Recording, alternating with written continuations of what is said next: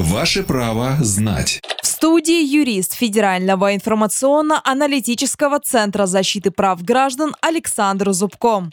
Можно ли дистанционно расторгнуть договор ОСАГО?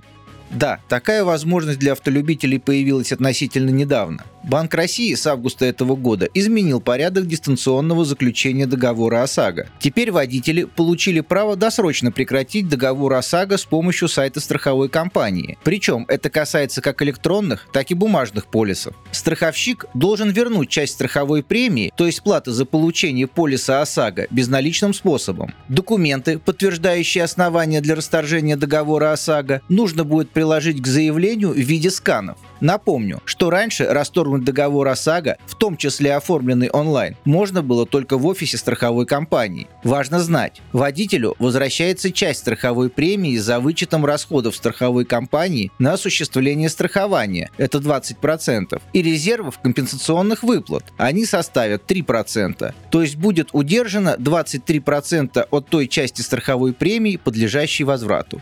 Правовую справку дал юрист Федерального информационно-аналитического центра защиты прав граждан Александр Зубко. Ваше право знать.